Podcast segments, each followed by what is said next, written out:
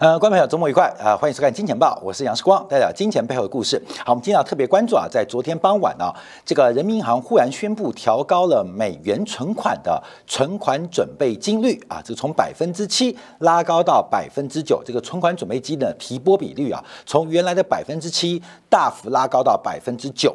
那这使得昨天晚上啊，人民币啊到今天啊出现了大幅的走贬发展，也就是人民币创新高，创下三年半新高之后，人民银行终于出手，试图来主升人民币。那这个背后的变化，我们就要特别做观察，因为在稍后九点半，北京时间九点半，美国将公布最重要十月份的消费者物价指数。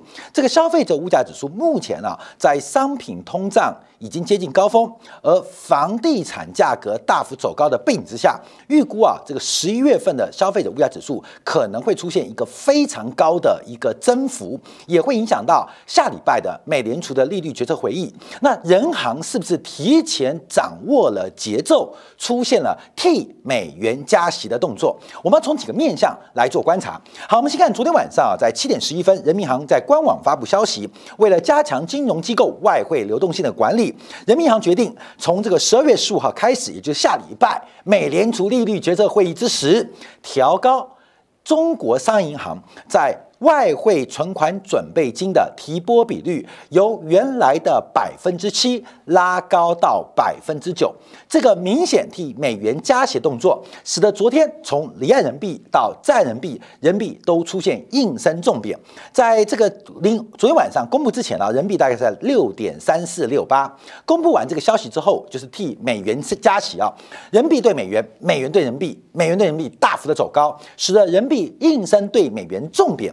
从六点三四一口气贬到六点三八，这创下近几个月以来最大的单日人民币的贬值，也是近几个月以来在夜盘当中人民币对美元重贬的发展。好，我们把格局视角给拉开来，这会有什么影响啊？这会有什么影响？这个影响在一方面可能是利空，一方面可能是重大的利多啊。对于陆股来讲，我们先看下，离岸人民币过去啊调高。对于外汇的存款准备金比率的一个发展啊，上一次是在今年五月三十一号，也是人民币来到了六点三五，大幅的提升了，从四月份的六点五八一路升到五月三十一号的六点三五。那人民银行为了管制，为了控制人民币的升值，跟整个外部对人民币的需求，进行了外汇存款准备金这个留存比例啊，从百分之五。拉高到百分之七，后来人民币啊就在这个呃官方的指导之下，从六点三五一路就贬到了六点五二啊，随后就是一路升值，升到在昨天以前啊最低来到六点三三。好，我们简单跟大家说明一下，什么叫做存款准备金比率啊？就是银行在收受存款之后，有多少钱能够拿来进行贷款？银行收存款就是为了贷款嘛。存款给你利息，贷款收取利息，中间赚取利差。那其中很重要就是存款准备金比率，百分之七到百分之九什么意思？我收受一百块的存款，其中要有多少钱被法定提存，就是不能动哦，不能动哦，这叫做法定的存款准备金比率。所以本来是百分之七，本来百分之七提走之后，代表我收了一百块的存款，我最多能够贷。九十三块出去，中间七块去哪边了？被人民银行要求提拨存款准备金比率，那现在提高到百分之九，那变成一百块的存款，我现在只能贷九十一块，只能借出去九十一块。好，后面你就直关注观察哦，因为你付利息啊，你存我们一般人存银行嘛，银行要付我利息，这对银行才是成本，所以利息要照付哦，我是要付一百块的利息给存户。但我贷款，贷款先不讲贷款利率，我只能贷出去九十三块，现在只能贷出去九十一块，代表什么意思？那我对于贷款的利率就要调高，来弥补或来呃这个 cover 我的存款利息的支出，光明懂意思吗？所以存款准备金率一拉高啊，通常会垫高这个商业银行的资金成本。啊，这资金成本怎么垫高的？就是一百块本来有九十三块可以借出去的，现剩九十一块，那我就要靠九十一块钱的贷款利息收入来 cover 我一百块收受存款的利息支出。好，看到没有？这个东西啊，中间还有什么交易风险啊、信用风险啊、作业成本等等，所以代表我一定要调高美元的。贷款利率。好，这就是升息的概念啊。所以存款准备金比率是这样做观察。好，这个动作有什么意义呢？我们要从长期的角度做一个关注跟掌握。为什么人民币会那么强势？我们从长期角度啊几个方向做观察。好，第一个我们看一下这个人民币这个长期的变化，从二零一四年最低是一度要来挑战六块钱，就要升破六块钱，后来出现一个长期的贬势。这个贬势，这贬势啊，假设我们画条线，可以画出一个长期的美元的上升通道。这个美元上通，关淼，这是呃，应该是周线啊，周线观察。关淼，我们这大概画一下啊，关淼，这是一个上升通道，也就是从六点零三到六点二三，到现在的六点三三，似乎这个位置啊是人民银行的底线，就不希望人民币升值过快。不需要人民币升值过快，所以从周线等级观察，人民币已经快要升到二零一八年三月份的高点。二零一八年三月份就是美国对于全球钢铝进行附加关税的那个时刻，也就是中美贸易摩擦的开始。好，所以人民币经过了将近三年的变化，重新升回二零一八年三月位置，也就是中美贸易摩擦对于人民币来讲，对于汇来讲，基本上已经把这个利空进行了非常完整的消化，甚至人行不主升的话，有可能突破破这个位置。感觉中美贸易摩擦完了三年之后，中方从汇率角度可能不仅没有输，还赢了。那这个是一个解读，但我们更要关注方向是美元不断转强。为什么人民币还能不断走升？不仅是美元转强，我们我们看一下，这是人民币一篮子的汇率指数。我们从三个角度观察，因为我刚提到的是美元对人民币，人民币对美元是六点三三、六点三八。那事实上，人民币有对欧元啊。人民币有对日元啊，人民币有对港币啊，人民币有对这个马来西亚的吉林特啊，啊，对不对？有对很多国家嘛，也对包括台湾地区的新台币啊。所以从人民币看美元，我们只能看到人民币比美元好像来得强。可是，假如从另外的角度跟这个呃呃呃呃视角的话，我会看到人民币更强啊。第一个，我们看到国际清算银行的基础来做观察，国际银行呃，P I S 啊，国际清算银行的基础就是一篮子货币，它主要是按照。中国跟全球各个国家跟地区贸易关系来进行加权，从这个角度，人民币的升值远远超过我们想象，它甚至已经突破了二零一五年的高点。那二零一五年高点在哪边？来来来来来来来来来来来来，二零一五年在这边，啊，再往前到二零一四高点。所以现在看到，按照 BIS 的角度，人民币几乎也要创下在上个世纪汇改之后的新高，以。这个一篮子啊，国际计算银行用国际贸易关系加权计算的话，我们看到人民币的升值超出一般人的想象，基本上升值了将近百分之八点五。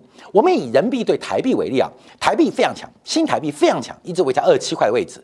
可是大家知道吗？人民币对台币今年年初还在四点一八、四点二的位置，到现在看到台湾商业银行的报价，基本上人民币对台币已经到了四点三四，甚至有爆出一四点三七的位置。台币超强，可是人民币比台币强更多，所以一块钱人民币可以换到更多的台币啊，这是人民币变强嘛？那从一篮子 BIS 的汇率指数就可以看到现象。就是人民币超强，那另外这是国际贸易的角色啊，就是从 BIS 国际清算银行的基础来做计算。那按照中国自己的加权，就 CFETS 的算法啊，今年以来也升值了百分之八点五。那这个货币大概是人民币对二十四种货币的一个加权啊，加权。刚 BIS 啊是对四十种货币的加权，都看到人民币不仅在今年大幅升值，而且。过去一段时间持续升值，甚至即将挑战人民币的有效汇价的历史新高啊！历史新高，这是一个非常特别的现象。那唯一升值比较少的是按照 IMF 的 SDR 的货币篮子来计算，那基本上就主要对于发达国家的货币关系仍然升值了百分之六点九。所以不管从主权发达国家的这个货币地位。还是从这个贸易关系，还是从新兴工业化国家的角度，人民币在过去一段时间它升值的幅度远远大过美元升值的幅度。好，这个升值的条件哪里来的？为什么人民币那么强啊？大家很多人对于呃这个大陆经济看淡啊，或看保守，可事实上不断巨大的经常账。贸易顺差，还有巨量的证券投资。尤其我们看到美国啊，这个退休金啊、共同基金，不管美国如何的阻挠，仍然是蜂拥的向中国资本市场前进。所以有经常账巨大的顺差，还有在投资当中啊，投资账当中证券投资巨大的流入，都使得人民币的汇价不断的走升。不断的走升，那在这边是不是要踩刹车？会有什么样的影响？我们要进一步来做个分析跟观察啊。第一个，我们看一下这个人民币的这个呃，就是人行对于呃在境内啊在岸这个美元呐进行存款准备金率的调高，这代表什么意思？第一个，垫高了美元的这个资金成本；第二个，减少了在岸就是境内境内就是中国境内。美元的供给，而调高了嘛，就一百块就剩下从九十五三块变成九十一块嘛，少了两块钱啊，少了两块钱，就是第一个数量上减少了美元的供给，第二个呃在价格上是垫高了美元在中国境内的成本。啊，关们要做到这样，数量跟这个价格都是拉高，这是中国银行单方面替美国做紧缩动作，所以。这个影响会有多大？我们先看一下宏观的条件。好，这个在过去啊几天啊，中国曾经公布了这个最新一度一个季度啊，就是这个十一月份的中国外汇储备，那这个总金额总规模是三点二二兆美金，这个增速啊其实是相当平缓，所以中国的外储备一直维持在三兆以上。缓步的增加，那这是对外啊，对外就是中国人行对于海外的一个债权的关系啊。那对对应面那就债务关系，对内就是债务，对内债务就是人行的资产负债表的关系啊。外汇储备会反映到中国人行资产负债表的负债端啊，就是基本上就是它的外汇占款哈，跟外汇的相关的支付金额、支付的一个规模啊。事实上已经有非常长的时间，从二零一六年到现在。基本上这个总量没有太大变化，换算成人民币大概就维持在二十一兆左右。好，各位注意哦，大量的贸易顺差，大量海外对中国资本市场的证券投资，加上外汇存底不断的累积走高，中间有落差哦。贸易顺差加上投资账，包括 FDI，就是外国对中国的直接投资，还有证券投资，第一个从外汇存底就出现落差。就觉，因为你这个外汇存底增加速度好有点慢了，感觉这个数对不上。中国对外一年的经常账顺差就两三千亿美金，那再加上投资账 FDI，哎，基本上感觉一年要增加三四千亿美金才对啊。外汇存底的增量就跟我们直观不同。那外汇存底跟银行的角度又有落差，也就是中国赚取巨量的外汇，并没有停留在银行的。资产负债表当中，也就是这个的增量停滞啊，累积的存量并没有在银行的账户之中，那钱去哪里了？关没有？钱去哪里？钱不是做假账，而是钱被安排到其他地方。这是我们要提到，在今年三月份啊，我们今天小兵抓到今年三月份。关面可能哦，近年底了嘛，啊，已经十二月了。今年三月份，路透社曾经做过一个报道啊，做个报道。根据多名了解市场的人士，近期至少有一家中国国有的大行，在境内的美元跟人民币的掉期市场进行长端的一个掉期的操作，也就是这个路透社在今年上半年三月份啊，三月十七号报道，那代表三月份以前都发生了嘛，就是大量的资金。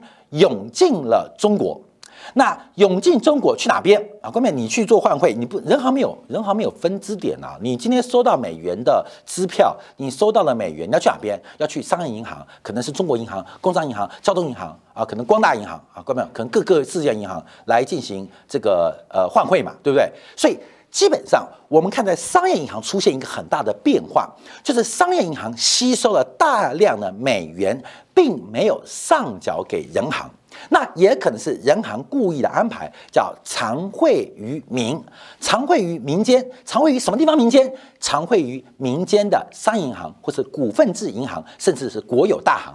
那因为人行不愿意扩表。所以大量的外汇就存在了商业银行当中。那这商业银行也有分批发的嘛，也有零售的嘛。根本像外汇的话，中国主要负责外汇就中国银行嘛。所以就是外汇有批发的，也有零售。你可以做零售，也会有银行会做批发。通常批发就是大型的国有银行做批发业务啊。那大家都跟我要，我又不能上缴，所以在今年三月份就传出中国制造家型的国银行，那可能指的就中国银行进行大量的换呃调期作业，调期作业啊，在今年三月份，而且不断的这个呃规模扩大。那这个发生什么事情？调期嘛，我们就简单来讲，就是呃现在不付。以后付，或现在给你，但我从外面借，以后再还你。外面有常会这样做操作嘛？就是我现在给你人民币，可我从市场借一个，我并不想从我这边来进行操作，我手上人民币不想给你，我从别的地方调人民币给你。那将来先应付你，那后面我那个借的以后再还他，这是个调期作业啊。我们就简单这样想啊。可这个调期调到年底，发现不对了，人民币不断的强升，使得中国的商业银行被嘎空。被嘎空，为什么？因为他人民币先付给贸易商，付给了一般居民，一般有结汇需求的这个呃呃，不管企业或个人，可是手上的人民币。越换越少，都出去了。那他如何维持资产负债表呢？他就跟别的，不管是金融机构还是非金融机构进行调期作业。那再怎么调啊，这个总会到期嘛。所以，我们先看到，基本上从这一次的人民银行啊调高存款准备金的比率，美元的五月调一次，十二月再调一次，也就是目前，哦哟，关没有？这个人民币的需求已经出现了。嘎空的变化哦，不管你怎么看，看看坏中国或保守看中国，基本上钱不是这样想的，钱是疯狂的往中国市场，不管用贸易账还是金融账还是投资账涌进中国，那搞到最后什么？商业银行啊被嘎空啊，商业银行被嘎空，那怎么办呢？啊，这时候人行就出手救救这些商业银行，你们这个再嘎下去啊，商业银行就变成嘎到头大了啊，所以开始进行美元利率的调高。打压人民币的汇价，我们再往下观察啊，其实从这个国际的一个关注来讲，其实从人行也公布这个数据，大量的各种途径进来中国的外汇都停留在金融机构。我们看目前金融机构的外汇存款，规模你知道多大吗？这个规模高达一点零二兆美元啊，这个增速是非常快啊。因为我们看到过去啊，在这个零八年呢次贷风暴开始之前呢，大概。不到两千亿美金，甚至一千多亿美金，这十年平均每年用一千亿美金的速度在做增长，啊，所以我们就可以看出来啊，为什么中国的外汇存底没有那么增加快速？原来大量的外汇是停留在中国对外的外汇商业银行的。余额当中，所以市场中国赚太多钱了啊！基本上，但这个钱并没在人行的表内，人行不要到表内，基本上越钱进来，人民币就要释放，就形成了一个流动性的安排或流动性的释放，就形成一个宽松的条件。那过去十年中国的已经太宽松了，不在紧信用、紧杠杆、紧平衡、防泡沫吗？所以更不可能由人行来进行一个换汇动作，因为。你钱给人行，你美元给人行，形成了外汇占款。那人行干嘛？就要给你人民币啊，这就是等于一个资金宽松，等于一个印钞作业嘛。所以人行拒绝啊，我不能再宽松了。那钱怎么办？只好回到金融机构。所以现在金融机构的外汇存款金额是非常非常的大，而且存贷失衡，存贷失衡就是一堆人存到中国的商业银行。啊，外汇各种外汇存进去，而不想借外汇出来，使使得中国的存贷之间失衡，累积越来越多。也就是中国境内商业银行跟境外不管做贸易、做投资都发生变化。怎么你们都不要比特币，不要以太坊，甚至不要美元、日元？为什么你们都要强调人民币啊？越累积越多，越累积越多。所以这个变化我们要特别来做关注啊，这会发生什么事情？好，我们再往下看啊。好，我们先看到沪深三百。因为啊，这个提高美元的存款准备金率，当然是提高了美元在中国境内的成本，同时限制了美元供给，对于美元在中国境内的价格汇价是一个利多的支持跟安排，对于人民币是一个利空的打击。可是这个方法有效吗？毕竟大家嘴巴说看坏中国，可是银行的账户拼命转账给中国。这个方法很难，就是嘴上不愿意，心里好愿意，怎么办？调高美元存款准备金比率，这是一个长效的措施吗？恐怕没有办法，它只能垫高商业银行的美元的成本，减少商业银行的美元供给。可是事实上没有办法做疏通，所以大家做解读观察，中国一定要找个地方把这些资本做出引导。要疏通嘛，就大禹治水，你不能一直盖提防，你知道吗？存款准备金率一直盖，越盖越高，挡不住就挡不住。谁叫大家脸上不愿意，心里用钱投票往中国挤，往中国挤。好，关众那就有几个变化。第一个是中国股市，中国股市能不能作为流动性剩余的这个资金池啊？资金池。第二个，我们要特别观察香港股市。香港股市，尤其香港经过这三年四年的整顿跟安排之后，香港会不会成为中国外汇剩余或外汇多余的一个资本释放的去处？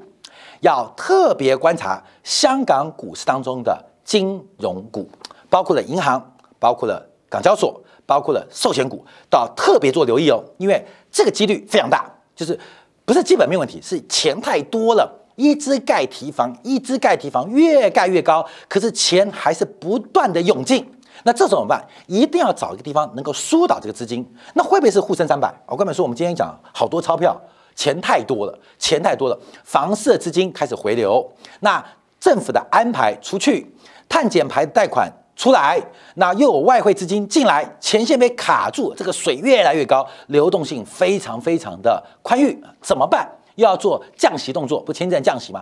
钱要去哪里？境内唯一能够吸收那么大流动性的，那可能是沪深指数。另外，境外就讲刚刚没问题哦，那就香港股市。所以，观众特别注意到，香港股市也不是都好啦，要特别注意到金融板块会不会有变化跟发展。展望的是二零二二年了，所以我们基本上会对二零二年做出很多的变化跟关注啊，所以这个特别这边提醒。那最后我们要提到什么地方？就提到这个除了中美利差的关系之外，我们要提到一个发展，这还有第三层结构，关没有？还有第三层结构，一个是替美国加息，第二个是常会渔民啊如何做流动性的释放跟存量的一个吸收，第三个很尴尬的。你知道什么尴尬吗？美国财政部长耶伦好尴尬，因为啊，在上礼拜，美国财政部才刚刚发布半年度的汇率政策报告，大家最关心的就是美国财政部会不会指控中国汇率操纵？结果以耶伦为首的、为领导的美国财政部说没有，中国没有做汇率操纵。中国没有，没有，昨天有了，昨天有了，所以冠明懂我意思了吗？这打脸谁？冠明，这打脸谁？我们要看这张表，这是在这个上个月啊，这个时候中美会谈一加五的会谈当中啊，我们看到，刚刚我们信息也提到，第一个美国民主峰会啊，民主峰会，然后这个呃，包括了我们看到最新的跟这个呃中美台三之间的外交关系出现改变啊，打脸布林肯，另外一个。打脸的不是叶伦吗？你不是上礼拜才讲中国没有外汇操纵吗？我这礼拜就操纵给你看，看你谁将谁的军啊！所以各位，我们看打脸啊，不是那个抵制奥不奥运啊。有的时候这个打脸打回去啊，一般老百姓不知道，可是站在美国权力的核心跟华尔街是打得非常之重，打得非常之痛。上礼拜的财政部报告。昨天就被人民银行啪啪两巴掌，怎么样？我就是汇率操纵，我就是会操纵。好，这个发展也是我们要特别观察，所以我们从三层含义啊来跟大家特别来关注。第一个，包括这个中国的资本大量流入，第一个流出放缓，流入加快，逼迫中国在今年第二度替美元加息。那是不是预防今天晚上？美国消费者物价指数可能引动相关西方国家的货币政策先打预防针。那第二个我们要观察的就是这个大量的外汇要找什么地方停滞啊、停放或这个呃做疏通。那第一个是沪深三百，第二个是香港股市的地位要特别做关注。第三个我们要特别留意的大宗商品，还有包括人行数字货币在二零二二年的变化。现在中国为了钱太多。找打破了头也找不到去处，提供大家特别做观察、关心跟分享地方。好，感谢大家继续收看，下礼拜一同一时间晚上八点，杨世光在《金钱报》与各位再会。